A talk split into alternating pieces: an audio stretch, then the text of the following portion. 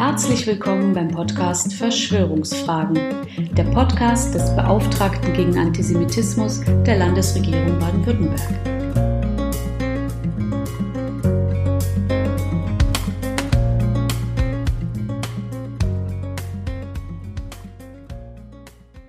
Normalerweise sollte sich ein Wissenschaftler freuen, wenn Prognosen eintreten. Bei meinem Thema ist das nicht möglich. Als ich mein Buch unter dem Titel Warum der Antisemitismus uns alle bedroht, wie neue Medien alte Verschwörungsmythen befeuern, herausbrachte, gab es noch viele, die meinten, der Verschwörungsglauben richtete sich doch nur gegen Jüdinnen und Juden. Und das mit dem Internet werde schon nicht so heftig werden. Auch das im Video zum Buch vor Quer von Verbindungen einheimischer und zugewanderter Antisemiten sowie vor Gewalt gewarnt wurde, hielten damals noch manche für übertrieben. Inzwischen verkündete Xavier Naidoo per Video sein Glauben an eine Weltverschwörung aus Juden und Demokratinnen, die in unterirdischen Verließen aus gefolterten Kindern eine Hexensalbe, heute sagen sie Adrenochrom, herausmissbrauchen würden. Nach entsprechenden Einlassungen von Donald Trump ließ Oliver Janich über 80.000 Telegram-Abonnenten im Zusammenhang mit Covid-19 an seinen, Zitat, ersten positiven Erfahrungen mit intravenösem Chlordioxid teilhaben, also der Infusion mit Chlorbleiche. Der wegen antisemitischer Ausfälle vom Radio gefeuerte Ken Jebsen rief in der Geste des Freiheitsfreundes zum Widerstand 2020 konkret auch in Stuttgart auf. Dabei träumte er schon von der Abrechnung mit politisch Andersdenkenden, der Entlassung unliebsamer Chefredakteure und einem Amt als Kultusminister. Als die Bloggergruppe der Volksverpetzer eine Satire auf seine Verschwörungsvorwürfe zeigte, wurde sie umgehend mit Beschimpfungen und Todesdrohungen geflutet. Freiheit fordern Antisemiten immer nur für sich selbst. Der vegane Koch Attila Hildmann beschimpfte schließlich Gesundheitsminister Jens Spahn und den Leiter des Robert Koch Institutes Lothar Wieder als vermeintliche Bill Gates Mitverschwörer, posierte mit Waffen und kündigte an, in den Untergrund zu gehen. Und Juna Grossmann zeigte auf, dass über Google massiv nach Drosten Jude recherchiert wird. Weil Antisemiten nach Belegen suchen, dass nicht nur Politikerinnen, sondern auch Virologen Teil der vermeintlichen jüdisch-satanistischen Weltverschwörung sind. Auch dass der Wissenschaftler mit Vornamen Christian heißt, kann die Verschwörungsgläubigen nicht stoppen. Ich bin also besorgt, aber nicht verzweifelt. Denn wenn wir Menschen auch ungerne auf Warnungen hören und Systeme zur Trägheit tendieren, haben wir in Baden-Württemberg doch schon einiges erreicht. So kamen das Innenministerium, die Polizei und mein Team bereits im September in der jüdischen Gemeinde Stuttgart zur Absprache eines landesweiten Sicherheitskonzeptes zusammen, Wochen bevor der Attentäter von Halle zuschlug. Zur Einbringung des ersten Antisemitismusberichtes in unserem Landtag sprachen der Ministerpräsident, sein Vize- und Innenminister sowie die Chefs aller, ausnahmslos aller Landtagsfraktionen. Das parlamentarische Lob von Manuel Hagel für die jüdische Aktivistin Alexandra Poljak, die jüngste Expertin in meinem Rat aus Fachleuten, zeigte vor allem eines. Die digitale Radikalisierung des Antisemitismus wird auch in der Politik zunehmend verstanden.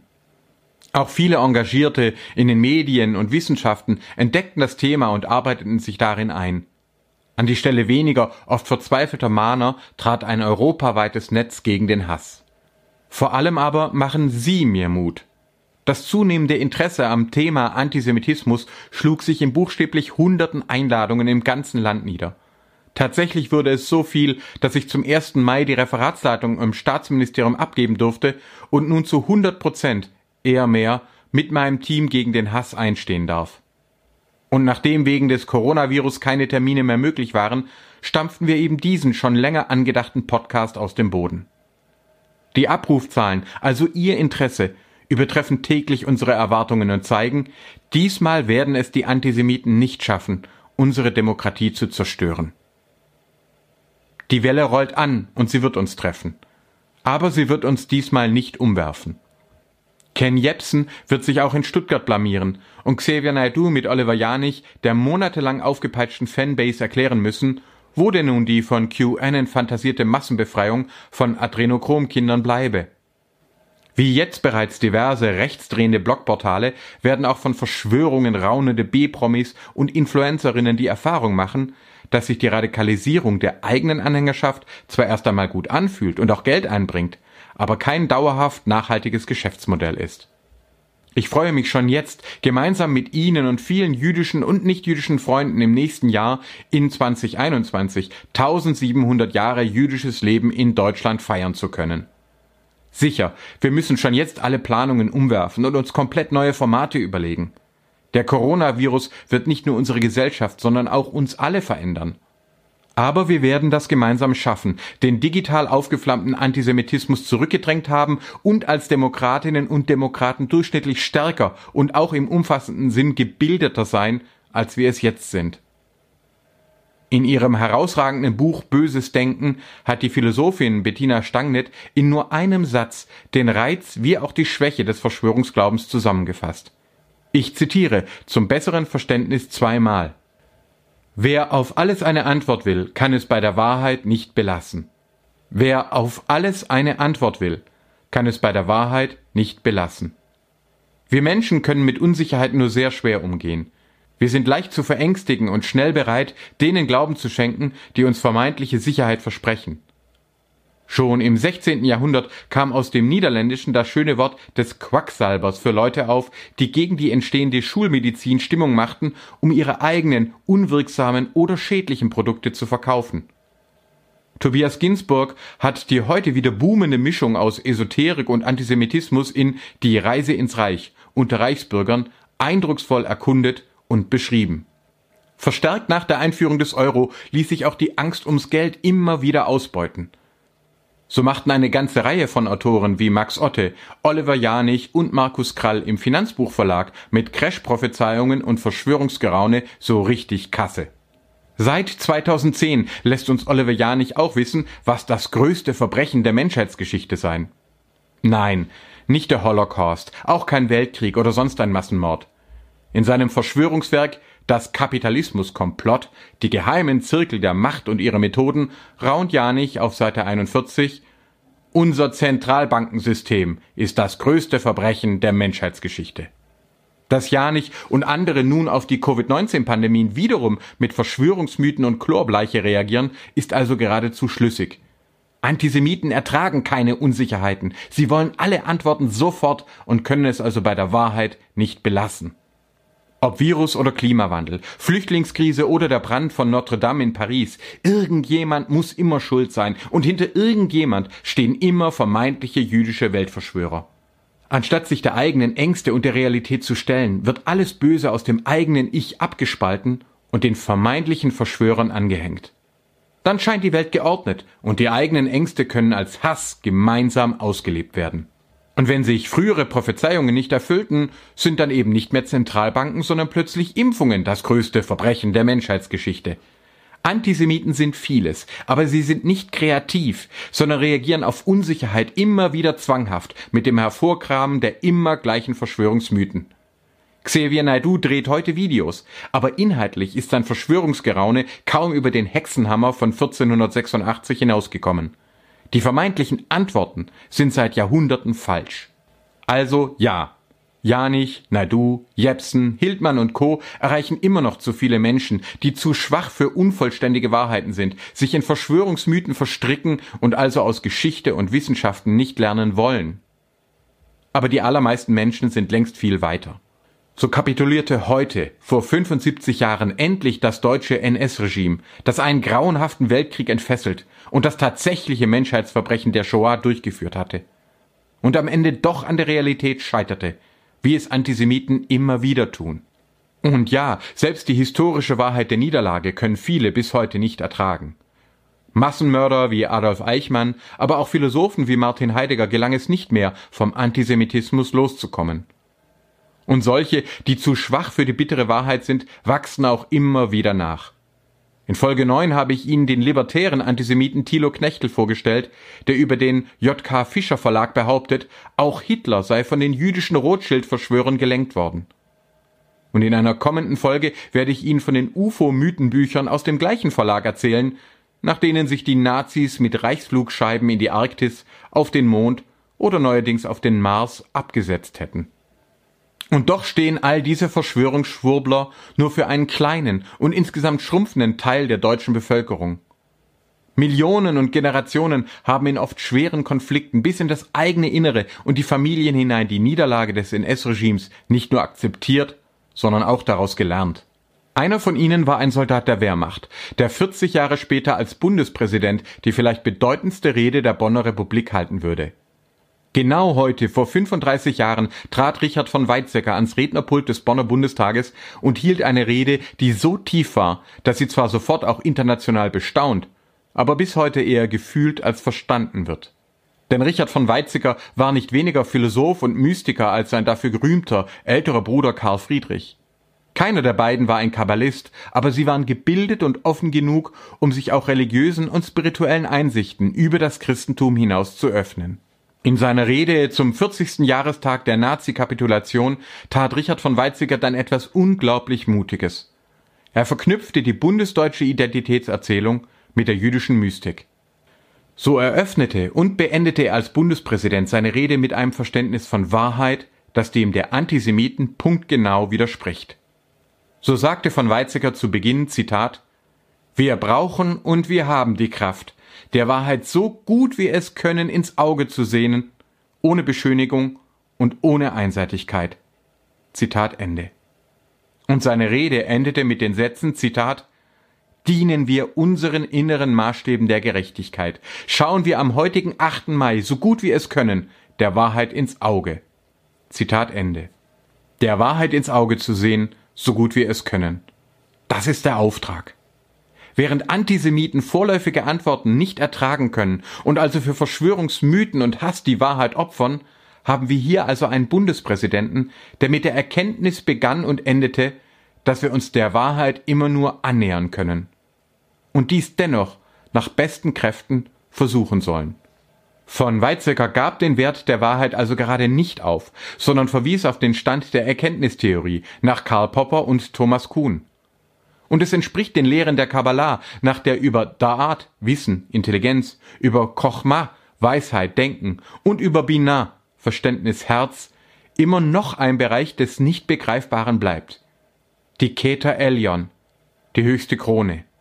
In den Worten des international berühmten Rabbi Steinsalz steht sie, Zitat, jenseits jeder Erfahrung und Ergründung.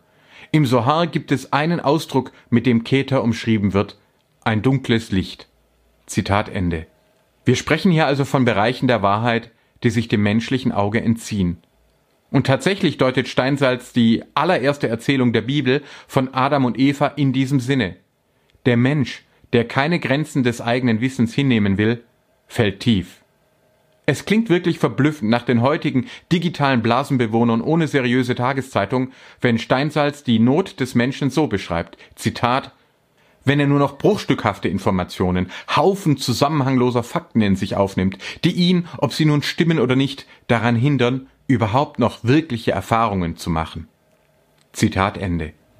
Entsprechend sollten auch Widersprüche zwischen verschiedenen Wissensbereichen nicht unterdrückt oder verdrängt, sondern ausgehalten werden.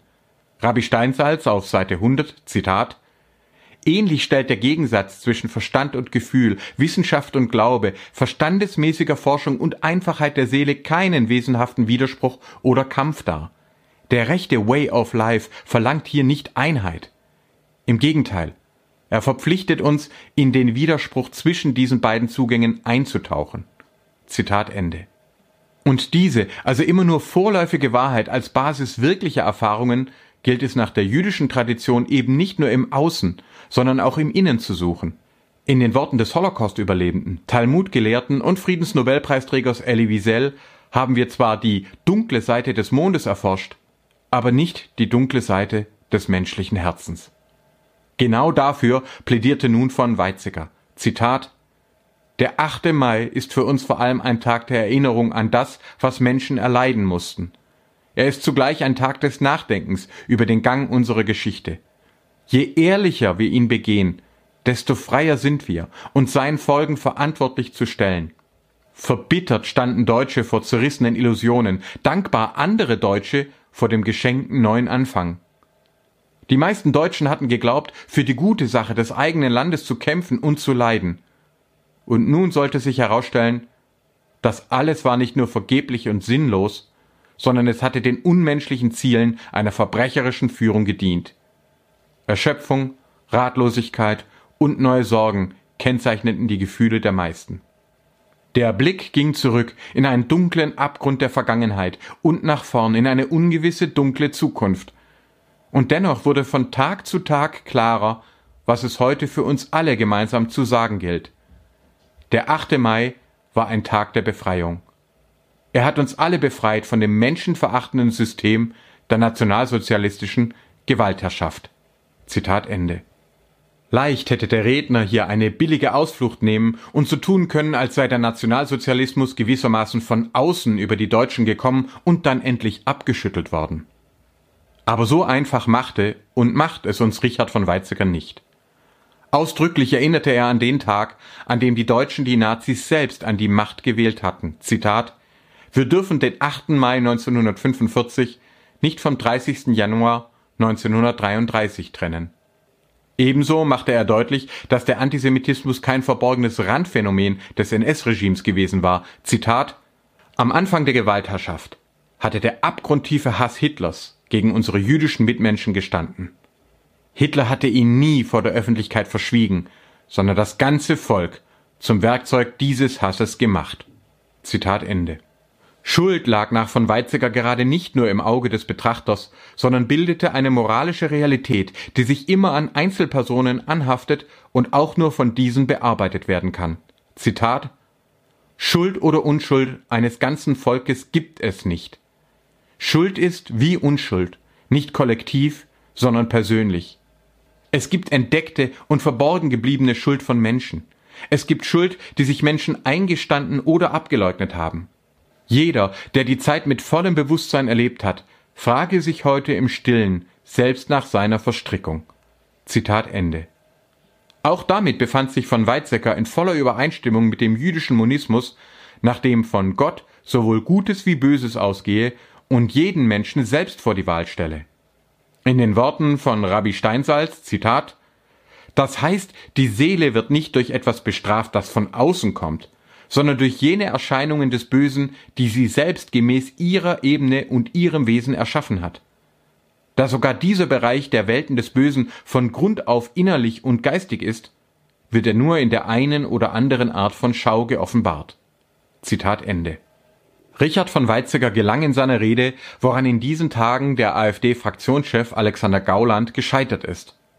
Auch dieser bezeichnete den 8. Mai als Zitat ambivalenten Tag, der für die KZ-Insassen ein Tag der Befreiung gewesen war. Aber es war auch ein Tag der absoluten Niederlage, ein Tag des Verlustes von großen Teilen Deutschlands und des Verlustes von Gestaltungsmöglichkeit. Zitat Ende. Ein Tag kann aber nicht gleichzeitig und für die gleiche Gruppe ambivalent, also mehrdeutig, und absolut sein. Die logische Spannung lässt sich nur auflösen, wenn die Befreiung der KZ-Insassen aus der deutschen Erfahrung ausgegliedert wird. Erst dann ist die deutsche Niederlage absolut. Deutschland wurde demnach besiegt und verkleinert. Die Gestaltungsmöglichkeit richtet sich nie nach innen, sondern nur nach außen. Diese Vorstellungswelt erinnert an das Brettspiel Risiko, in dem die Armeen in wilden Würfelschlachten Gebiete auf der Weltkarte voneinander befreien, ohne dass eine innere Entwicklung stattfinden könne. Die Bedeutung des 8. Mai bliebe so auf ewig als absolute Niederlage fixiert. Bei von Weizsäcker wird dagegen die Erfahrung der Befreiten und der Besiegten in der Zeit von Tag zu Tag klarer verbunden. Was getrennt war, muss nicht getrennt bleiben. Der Historiker Michael Wolfson bemerkte dazu gestern, dass die Deutung des 8. Mai 1945 als Befreiung aus heutiger Sicht ethisch überzeugend sei, doch gleichzeitig völlig ahistorisch, ja sogar antihistorisch. Ich stimme ihm zu. Nicht die historische Vergangenheit, aber ihre ethische Deutung verändert sich. In diesen Prozess hatte der Bundespräsident eingegriffen, indem er mahnte, das Zitat Geschehen so ehrlich und rein zu gedenken, dass es zu einem Teil des eigenen Innern wird. Das stellt große Anforderungen an unsere Wahrhaftigkeit. Zitat Ende. Die Erinnerung an die Opfer, an alle Opfer der NS-Gewaltherrschaft bleibe also Verpflichtung. Am Ende seiner Aufzählung und Ausführungen dazu überraschte der Bundespräsident mit der Benennung einer großen Opfergruppe, auch von Deutschen, denen er sogar eine bleibend positive Wirkung zusprach. Zitat Den vielleicht größten Teil dessen, was den Menschen aufgeladen war, haben die Frauen der Völker getragen. Ihr Leiden, ihre Entsagung und ihre stille Kraft vergisst die Weltgeschichte nur allzu leicht. Sie haben gebankt und gearbeitet, menschliches Leben getragen und beschützt. Sie haben getrauert um gefallene Väter und Söhne, Männer, Brüder und Freunde. Sie haben in den dunkelsten Jahren das Licht der Humanität vor dem Erlöschen bewahrt.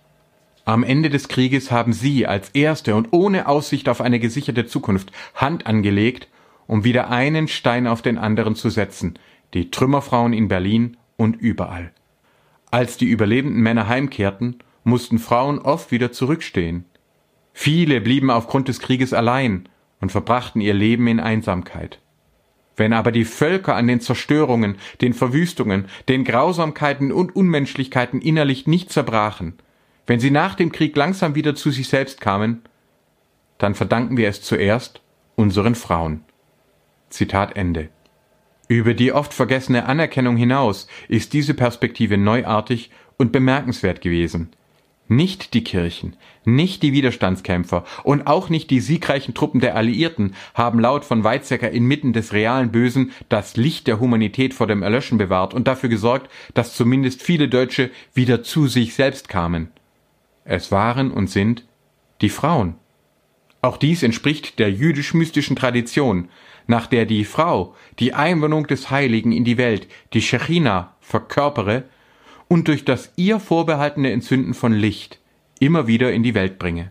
Rabbi Steinsalz, Zitat, die von der Hausfrau angezündeten Kerzen betonen das Licht des Schabbats, die heilige Besonderheit des Tages und die besondere Aufgabe der Frau als der bevollmächtigten Stellvertreterin der Shechina von Malchut.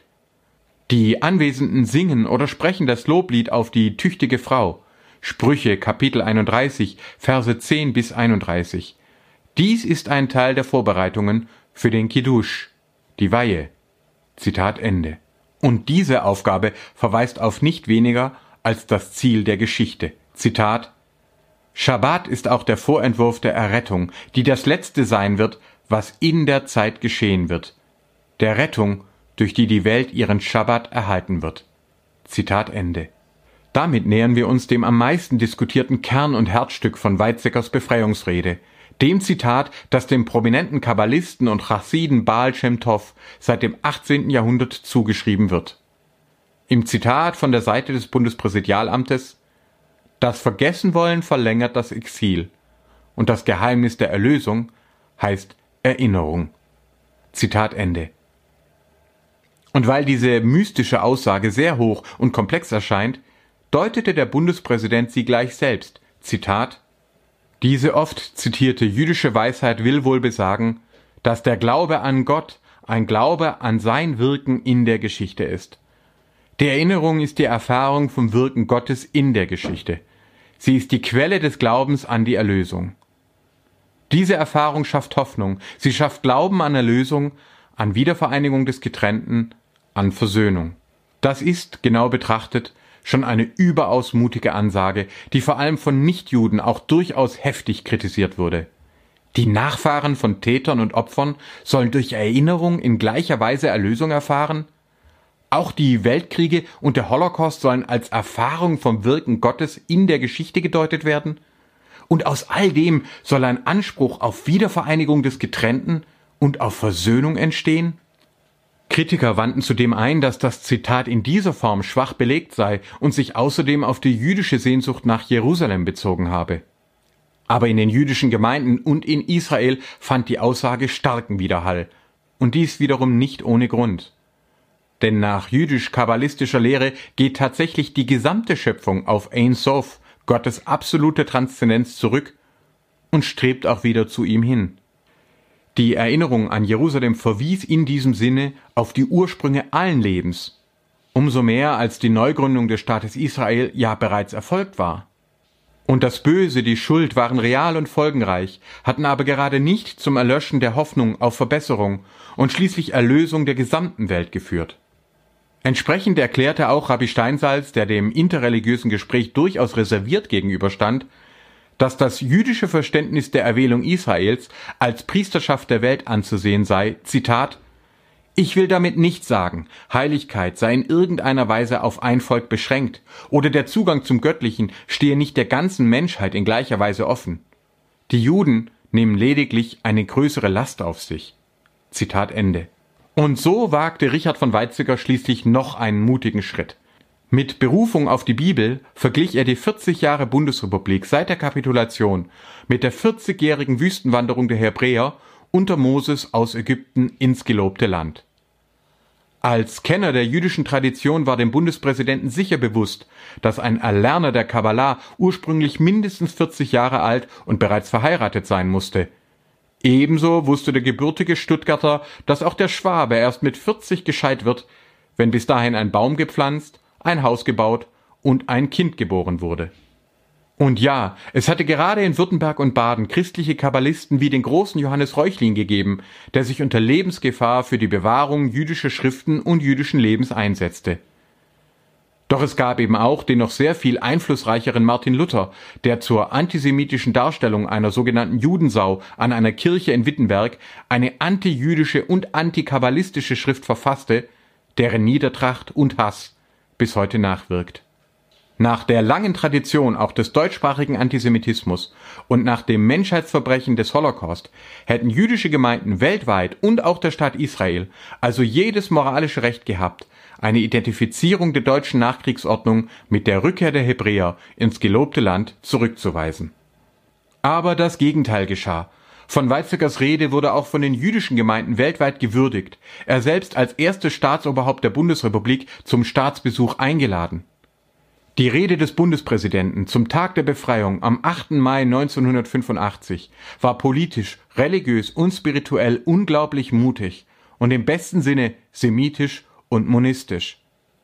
In den Nachfahren von Opfern und Tätern des NS-Regimes erblickte von Weizsäcker wieder eine gemeinsam zu Gott wandernde Menschheit.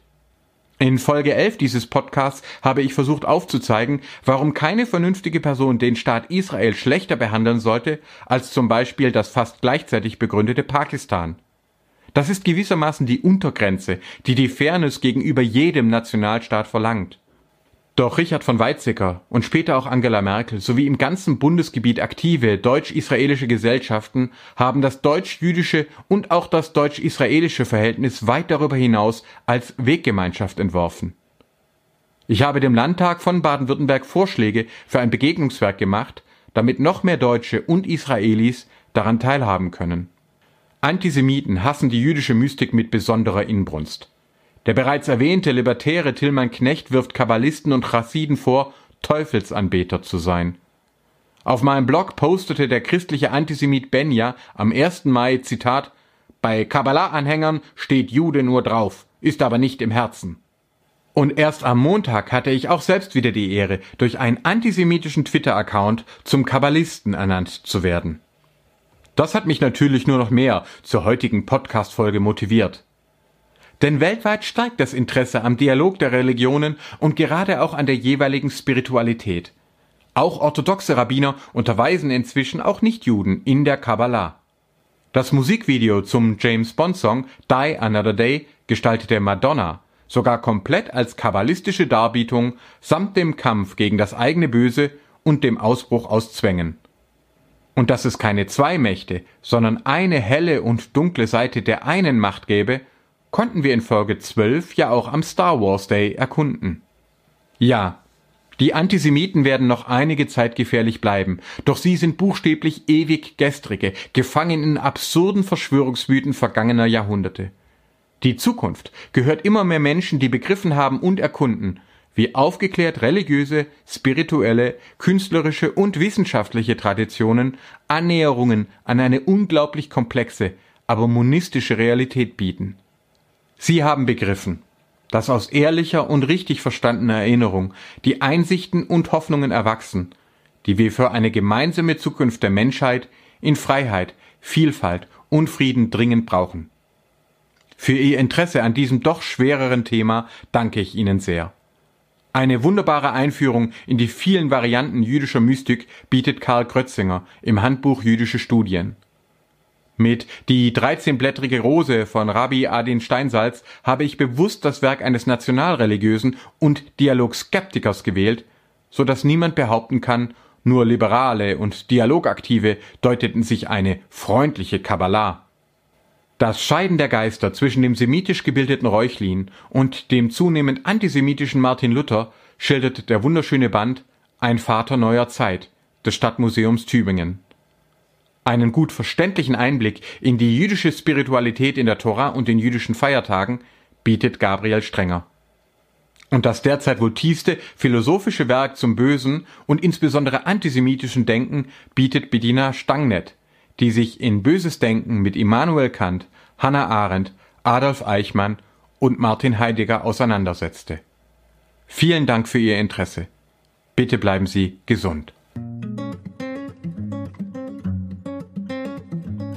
Haben Sie Fragen, Anregungen oder Ideen für weitere Themen? Dann schreiben Sie uns gerne unter beauftragter-gegen-antisemitismus at stm.bwl.de. Bis zum nächsten Mal.